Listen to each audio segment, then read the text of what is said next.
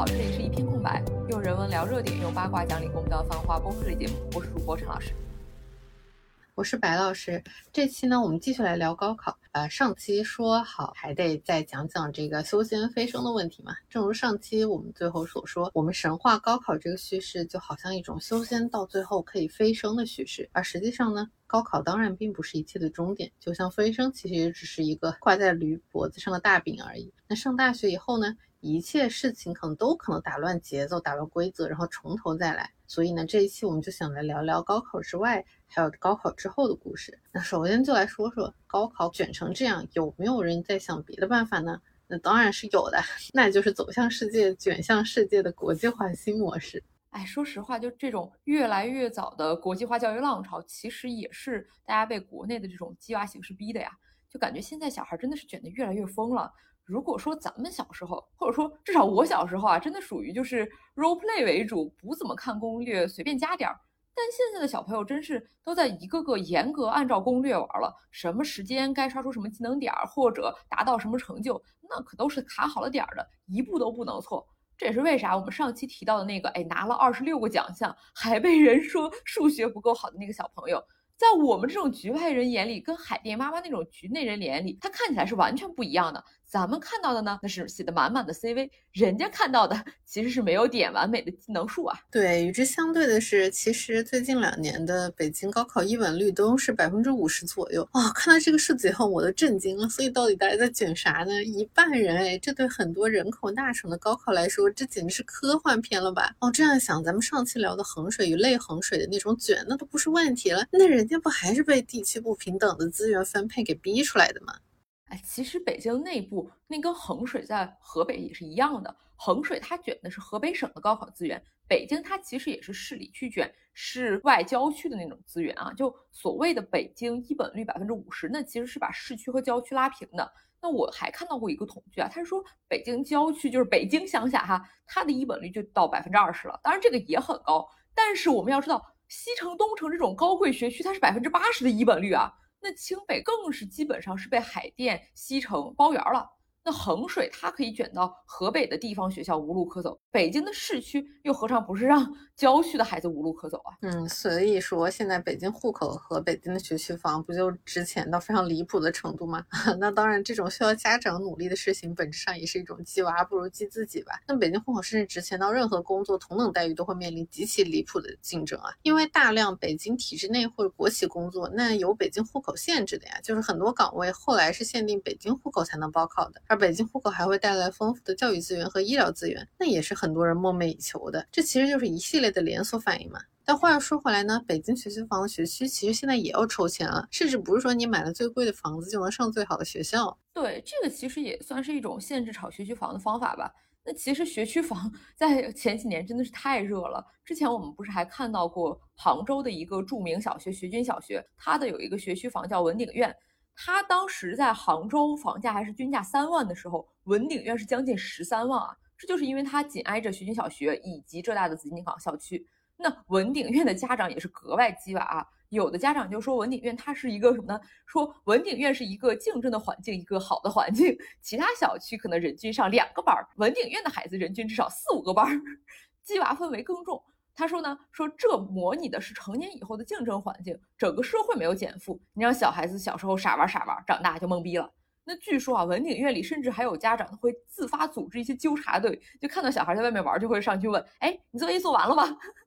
那文鼎院小孩，或者说学军这个紫金港校区的小孩，他们一旦取得任何学业上的成绩呢，也会被文鼎院的家长就大鸣大放啊，去炒作一番。那与之对应的，其实特别有意思是，反而学军小学他的校长，他反而总是叮嘱媒体说，你们不要写文鼎院是天下第一孟母盘，说是最牛学区房，因为他觉得这是对学校的一种伤害。那对于这种炒作学区房的事情，他的态度反而是很反感的，因为他觉得这实际上是有些人在炒房价。他甚至拒绝比较学军小学它不同校区之间的成绩，认为那些为紫金港校区较好的家长是别有一番用心，想让那个小区的房价涨，嗯，他是不想配合的，甚至会说，哎，如果有一个校区特别好，就把老师去换到别的校区，就把曾经紫金港校区和求知校区的老师调去一个新的浙江校区嘛。其实校长说的这个情况是没有错的，那鸡娃显然是与卖房也挂钩的，嗯，所以就说很多家长其实也并不是完全的倾尽所有，人家的目标是孩子上完学，他还得再去把房子置换了，他想让学区房还能涨价，被高位接盘，这个就是文理院孩子成绩越好，房子价格越高，鸡娃似乎成了炒房的手段。至少是双赢。你看这个说法，就是本质上前面那种高额贷款啊，去买学区房，其实就是给自己生活加的一种杠杆嘛。他想谋求的是更大的回报。这其实也是为啥，就是我们经常看到一些呕心沥血的家长啊，那种为了孩子好像能付出一切的那种叙事啊。其实这里面啊，不排除当然确实是有这样的，但其实还有很大一部分。那本质上，不管是孩子还是房子，这俩都是对这类家长来说是一种风险投资啊。我投资你是为了我将来能有回报的，那他当然拼尽全力啊。所以这种不管包装再多层，孩子这里面本质也只是一个杠杆工具而已。是的，而且还得说，就是当时大家赶上杠杆，就是学区房能炒热，其实也是当时大家对自家的收入是看涨的，是有关的。当时也正好是。不管是互联网啊，还是教培行业风生水起的时代啊，而这两个行业其实也集中了大量的所谓小镇做题家，也就是从学习、从高考这条路径中走通了、获益了的人。那一方面呢，他们很自然而然的就会想让自己的小孩复制自己的成功，这是一种很自然的路径依赖啊。那另外一方面呢，这些家长的职业发展也足够好，至少在当时看来那是非常有前景的，所以呢，他们有勇气就赶上这个杠杆。因为他们相信，哎，甭管贷款再多，我肯定还得起，我的薪水还会涨呢。直到疫情一来，才发现，哎，很多本来觉得板上钉钉的美好未来，其实也，哎，风一吹就散了。其实我一直觉得这种就是给自己的生活加太多杠杆的这种行为，真的就是太赌了。当然做这个决定的时候，很多人其实不觉得自己是在赌啊，但是大家都是会比较路径依赖的，用以往的经验去推测未来嘛。所以在做很多决定的时候，就好像未来二三十年甚至四五十年都不会变的样子。但其实两三年、四五年就足够天翻地覆了。而眼睛看着房价涨涨跌跌，那这可不是用自己的余钱在做投资，而是真的关乎身家性命啊！这怎么可能去要求这些人有一个良好的心态呢？那这种焦虑是肯定会反馈给小孩的啊！我觉得这真的是一种非常非常典型的中式家庭现状。而话又说回来呢，这种阶级跌落的焦虑其实也不是不能理解啦。因为如果不赌一把，反正很多东西肯定是要贬值的。那归根到底，当然是因为我们没有真正的中产，也不存在一个平稳落地、平稳躺平的成熟机制。那反正就进一步就是杠杆家暴，退一步就是阶级跌落。所以说这种养小孩或者是生活本身，确实是一种地狱难度的挑战了。是的，但是又得说回来，就是家长疯狂鸡娃，想要去保住，甚至说能够再进一步提升我的家庭生活这个阶级的想法。看起来是很合情的，但是你从科学上想，它未必合理。因为智商这个东西，它确实就是正态回归的嘛。就还是那个学军小学的校长他的说啊，那现在大家都觉得不要让孩子输在起跑线上，但起跑线它根本不在小孩身上啊。他就说，我可以很残忍的告诉你，你已经迟了。男生和女生在一起的那一瞬间，就决定了你孩子的起跑线了。他说，北大家长这大娃，浙大家长这工大娃，这很正常。哈哈哈，哦，这确实很正常啊，但是就被他当做这个系列，作为咱们也是这个学校的学生之一，这个心情就怪怪的哈。那家长确实总会对自己小孩寄予厚望，那望子成龙、望女成凤，这都是人之常情。但这种厚望如果都是压力，变成学区房的贷款背在家长和小孩身上，那最后真的能起到什么效果就不好说了。我们毕竟都是普通人，接受自己的普通，如果有小孩的话，也要接受小孩的普通，甚至于说的直白点，要接受小孩。还不是你的投资产品，你给他投的东西，你很难真的回报啊！这确实是一个人生的重要课题。如果一直抱有与现实不符的期待，那最后期望落空的时候，到底要怎么样才去承受呢？所以这就是为什么大家在积啊，就是为了最后期望能够不落空嘛。但还是像那个校长说的，人人都想抢跑，抢跑的后果就是互相践踏。那现在就是一整个电影院的人，大家都站起来了，甭管是衡水式的鸡娃，还是海淀式的鸡娃。他在这个零和博弈的制度底下，其实最后都还是那些原本就占据了资源的人再去抢夺更多资源的游戏。嗯，当然也有确实不考虑这个加杠杆求回报，注定回不了本的人，就是我们前面想要提到的，把孩子往外送的那些人，那赚人民币花美元，而且还是交那种美国人看了都心疼的学费，这个奢侈程度那就无需多言了。所以美高才是真有钱人嘛，学费比本科还贵，名额比本科还少，动辄就是你能为学校做什么贡献，甚至于就算是已经花很多钱了，里面的小孩也并不是不卷，他们只是赛道不同。卷题库和卷社团、卷课外的区别罢了。东城妈妈怎么卷小孩爬藤，美高小孩想爬藤，那也是一样的嘛。有句话怎么说来着？说美高基本都是中上产以上，美本是中产以上，美研是小康以上，美博覆盖全阶层。有钱的美高当然想读到哪就读到哪。说白了。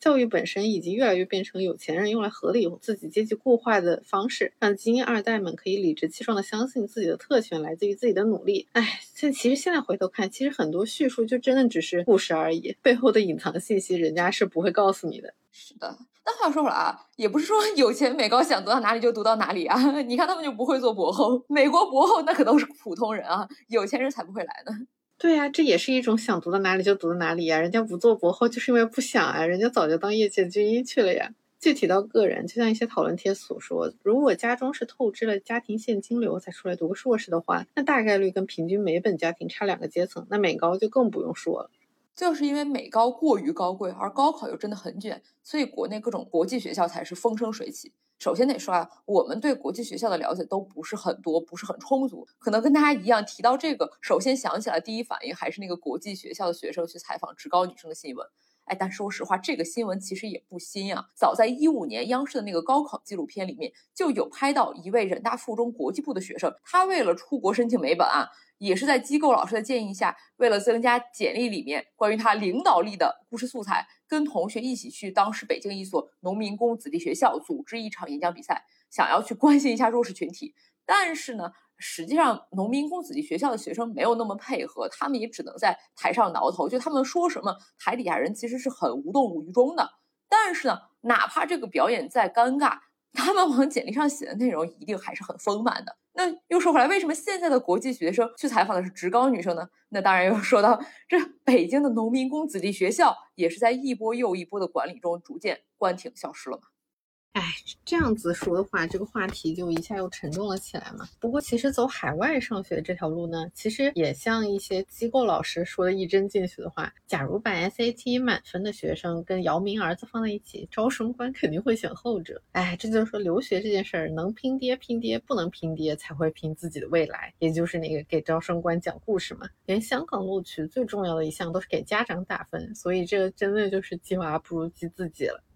那主要是。激自己肯定比激娃更难嘛，而且很多海外上学的学生家长本身也已经是把自己激到极限了，已经是激出来的那一批人了。也正是因为他们自己还努力激激出来，所以才要再接再厉，把小孩更激上一层楼。那在美国的一些亚裔家庭，他激娃激到当地的白人都跑路了，国外的 local 也卷不过当地的亚裔，也要跑路啊。就普林斯顿大学的一个研究就是在说这个事情。美国不少经济发达的地区啊，随着亚裔的迁入，当地的白人居民反而开始离开。这个研究是从两千年到二零一六年，讲的是加州郊区一些经济发达地区的人口变化。他们就发现，啊平均每多一位亚裔学生，就会有一点六个白人学生离开。根据这个组他更早的研究啊，如果只看种族和房价的因素，每位亚裔最多影响一位白人离开，那一点六位显然就已经超出了单纯的种族和房价的因素。而同时啊，当地最好的那种公立学校的招生记录也显示，当亚裔进入当地，白人学生呢就会开始离开，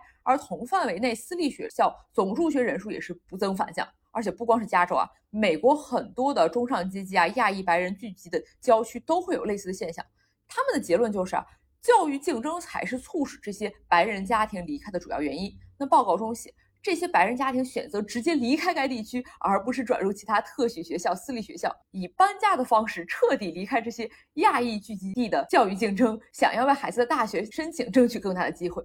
但是实际上，亚裔的卷和鸡娃。其实本来就是应对种族歧视的一种方式啊。正是因为名校对亚裔学生有所限制，所以亚裔学生为了上好大学才不得不更加卷，这就是一种恶性循环呀。然后这种卷又加强了对亚裔的刻板印象啊，比如鸡娃、高强度补课、分数至上、不重视体育运动这些虎妈的标准。而显然这些刻板印象，那就和那个白人之前非常强调的所谓的那种自我表达自主性啊，那说白了就是卷课外活动和体育社团的这种教教育非常冲突。而同时呢，这种刻板印象也在困扰许多亚裔小孩自己啊，就是那种亚裔学生天生聪明，白人学业落后是正常的。这种刻板印象其实会导致对亚裔的标准也水涨船高。比如说，亚裔不及格是说你在学校作业里面获得了 B 或者 B 加，而白人不及格才是得了 F。而同样的呢。就这种说白人家庭离开，其实也可能是出于一种在教育观念上的一种种族歧视。那最近也有另一篇论文为白人家庭离开找到了一种可能的解释。这个研究就认为，在白人为主的社区或学校，少数族裔的增加会让白人家庭感到一种外国文化的威胁，害怕自己的美式文化或生活方式受到冲击。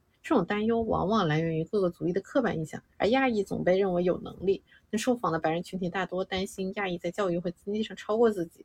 这说明让白人感到不安的不是学术竞争本身，而是要跟亚裔学术竞争。说到底，本质还是一种种族歧视嘛。啊，那说到这个的话，现在名校的那个种族限制的 AA 法令好像是被取消了。理论上这确实是利好亚裔啊，但是另外一方面，AA 它其实影响的还是前百分之一的那些 精英学生，更多的普通学校本来也是没有 AA 的。而另一方面呢，说到底，现在在大学制定规则的还是白人啊。那比如大学现在说，呃，要更全面的录取方式。那如果白人是那些考分数就已经最高的那些，那大学还会这样去改招生政策吗？那些白人家庭还会要去减负、去减少家庭作业啊，不再排名、不再选择毕业致辞代表吗？这其实就跟哎，一发现现在考试体系里边女生更努力、更能出分，就说哦，这个内容不适合男孩，要改考试内容一样。你看。就根本没有人想要限制课外活动或者运动加分这种白人的传统优势项目啊！这么想，国内现行的高考制度确实一定程度上是给阶级流通和性别平等留了一个口子。真靠所谓素质、所谓推荐，那那那其实本质上不就是举孝廉吗？那科举制再烂，那怎么也烂不过举孝廉吧？哎，但说起来，国内其实也有那什么航模啊、机器人大赛啊，什么各种各样的门路嘛。其实这些也是课外活动和举孝廉的一种嘛，也是看你能不能作为家长去激自己走得通这些道路。那最激的家长不就是自己去目标高校当老师，然后走教师子弟吗？而且啊，那种学二代小学就写 paper 的也不少见吧？那教授子女互换教育资源的更是不要太多了。嗯，那这种也有培养呲了的嘛？你想朱教授孩子这么折腾一圈，美国到中国，自己都换了工作，孩子还折腾花滑，甚至都出现了名额争议，最后还是走的国内门路去了北大嘛？哎，这也是一种激自己，一切为了孩子。当然，他最后反正保底也有北大，那确实也算是一种成功了吧？是的。不过话又说回来，那现在相对来说公平的高考，就算考得好，你进了一个好大学，它能够真的决定多少你的未来发展呢？那种清北哈佛的博士去了街道办，一个辅导员的岗位，一堆海外博士竞争，这种新闻也真是屡见不鲜啊！一个地方公务员的岗位，那都可能是一比几百几千的录取率。当整体的社会需求错位的时候，你就是在菲律宾卷到大学，那最后还是要当高级费用啊！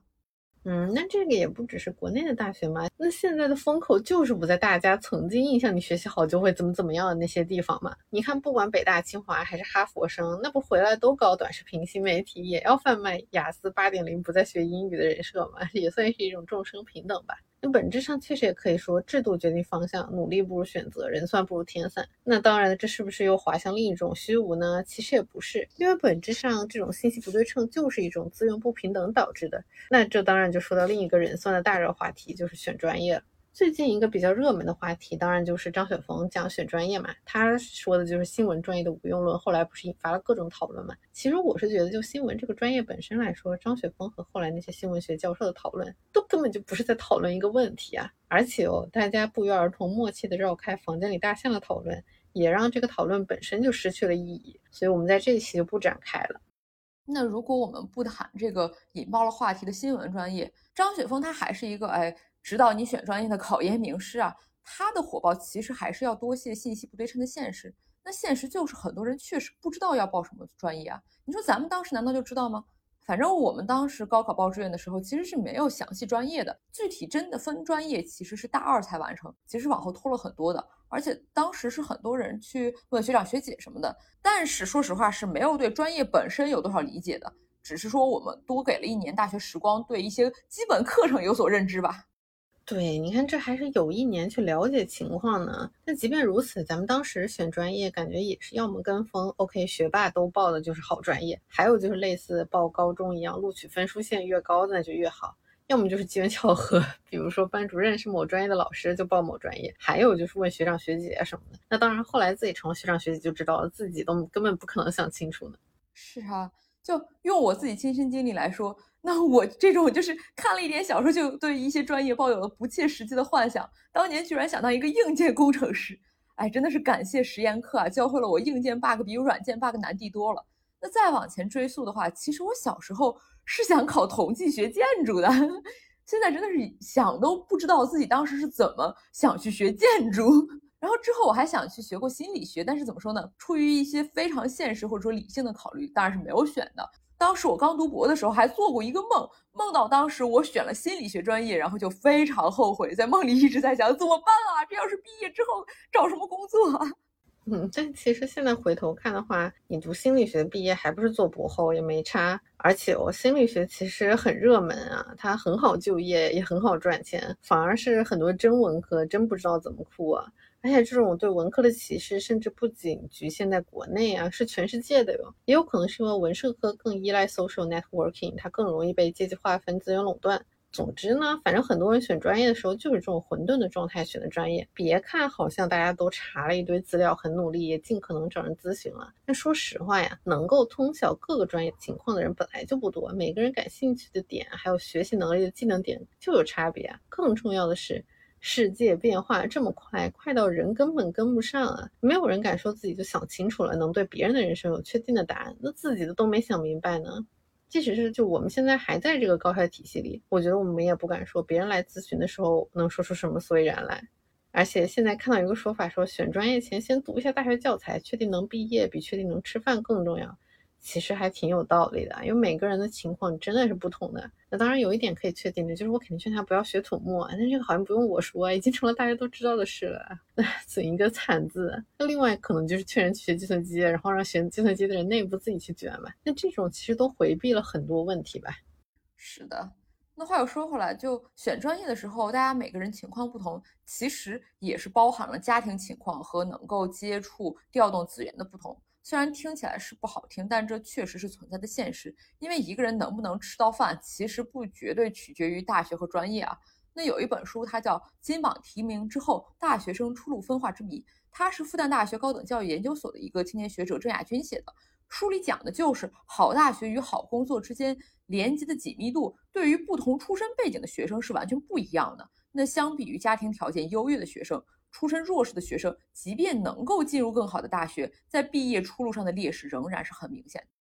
是的，大学扩招导致的其实是文凭的通货膨胀和购买好工作的能力下降。于是世俗意义上好工作，当然就需要更多的筹码来购买。那如何在大学里取得这些筹码呢？本质上，当然一个了解和懂得内在运行逻辑的学生，显然就会轻松很多。那因为大学，那比起高中，我们上一期聊到的那种单纯的情况，那这八仙过海各显神通的地方可太多了。是的，那郑亚军他是在对北京、上海的六十多位大学生做了一个深度调研之后，就总结出来两种非常不同的大学模式，一个是目标掌控型，一个是直觉依赖型。他说，目标掌控型的学生呢，能够有条不紊地组织大学生活，有较为明确的生涯目标，能够有针对性地分配自己的时间和精力，在哪里多投入啊，在哪里省点力啊，他们都可以应对自如。而相比较而言，直觉依赖型的学生呢，就没有那么强的目标感，他们上大学就是摸着石头过河嘛，就经常性的会陷入迷茫和不知所措。这两种上大学风格的形成，也不光是学生的个人偏好，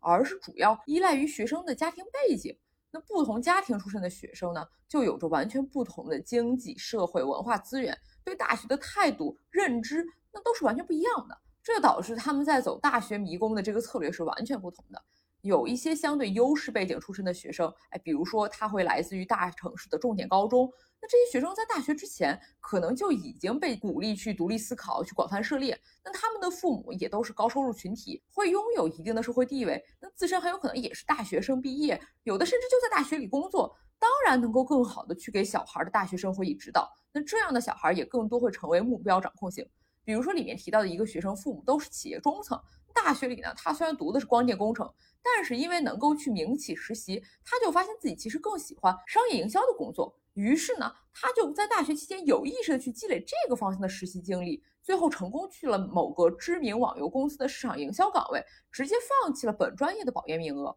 那反过来，那些来自于比较弱势的家庭，或者说所谓的寒门学子啊。本身接受的教育可能就真的是那种更传统的应试苦读教育，他也已经养成了一些思维惯性，对于分数之外的目标真的就没有太多概念，就没有了解过。他们的父母很可能也真的就没有上过大学，更加不知道小孩在大学里面能够遇到什么问题，或者说能给什么建议了。他们能说的可能就是，哎，你要好好读书，要听老师话，然后小孩就会好好读，一路读研读博。然后听老师的，然后就幸运的话呢，可能就能够记住学术道路。那哪怕他可能不喜欢这个路线，那不幸的呢，就是听了一些 垃圾老板的话，然后就被 push、被虐待，甚至最后出现一些精神问题，甚至哎那些最后无路可走就会跳楼。然后那种研究生其实也是不少见啊。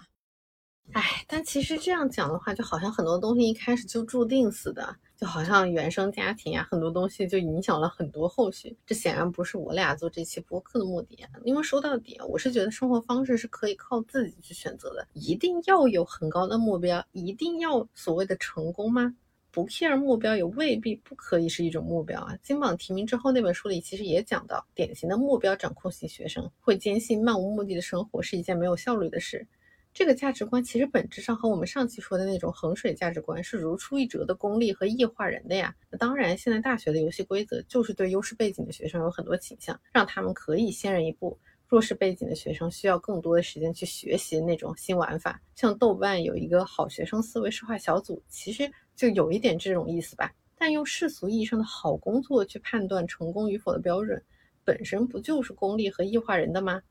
郑亚军自己其实也是没有优势背景出来的学生，所以他当然也会对这种评估教育结果的单一标准尝试进行反思。他就说，目标掌控型的学生会更像机会主义者，更擅长达到目标，却因为工具性太强，错过了内在意义上的个人成长。而直觉依赖型的学生看上去会在毕业去向上表现不佳，但也许在大学里的散漫发展和自由探索，却有可能让他们在内在自我的探寻上取得进步，只是这种进步尚未外显而已。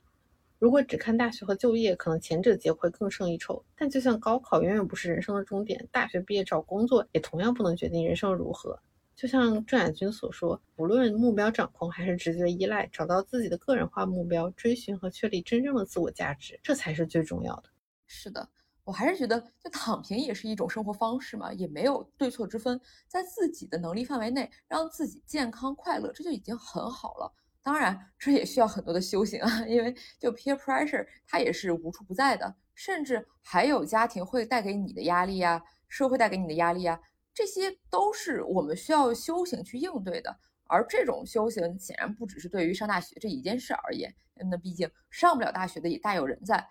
这种事情是要贯穿整个人生的。那比如说网上我还看到过一个呃不到两百分的高考成绩单，讲道理第一眼的时候我以为那是理综成绩呢。那代入一下他的家长，我我得说，如果我是一个家长的话，我看到小孩这样的成绩，我肯定不是那种很理智的家长，我觉得会非常焦虑、非常抓狂，很为孩子担心的。那这种 也是需要修行来克服啊。嗯，那小孩就是不擅长这种学习路线怎么办呢？就是小时候有一个可能某些方面发育不是很好的小伙伴，那他成绩确实是糊不上墙，因为学习能力本身就也是一种玄学嘛。但他是一个很善良、友善、很耐心的人，而且身体也很好。所以初中毕业以后，他的家长就帮他选择了一个比较好的卫校。其实这就是很适合他的一种路线。是的，就说实话，早早分流其实也未必是坏事。不管是幼教还是护理，这都可以说是放诸四海皆准的好专业啊。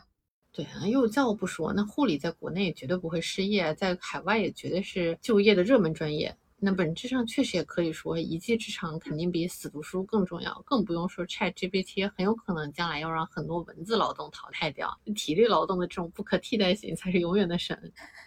是的，那往大了说，在大学教育普及的当下，在人工智能发展的当下，读大学本身确实是没有办法保证你哦可以有一个好饭碗了。但如果不能确保一个好的职业，有多少人还会继续读大学呢？嗯，其实这个就是大学扩招以后定位很微妙的问题嘛。在几十年前，大学生的比例是相当低的，那个时候你上一个什么什么学院，那都是非常非常少数的人了。而现在扩招呢，就像货币超发呀，大学生比例逐步走高，那学历贬值真的也是很正常的一件事，符合自然规律。而大学的扩招呢，其实又是一种必然。因为它对很多城市来说，其实是一种非常直观的盘活经济、拉动内需的渠道，甚至包括学区房和炒房价以及地方 GDP 的关系，这都导致大学那就是非扩招不可的呀。对，大学肯定是要扩招，经济肯定要走好，但是这两个事儿它它不一定那么兼容，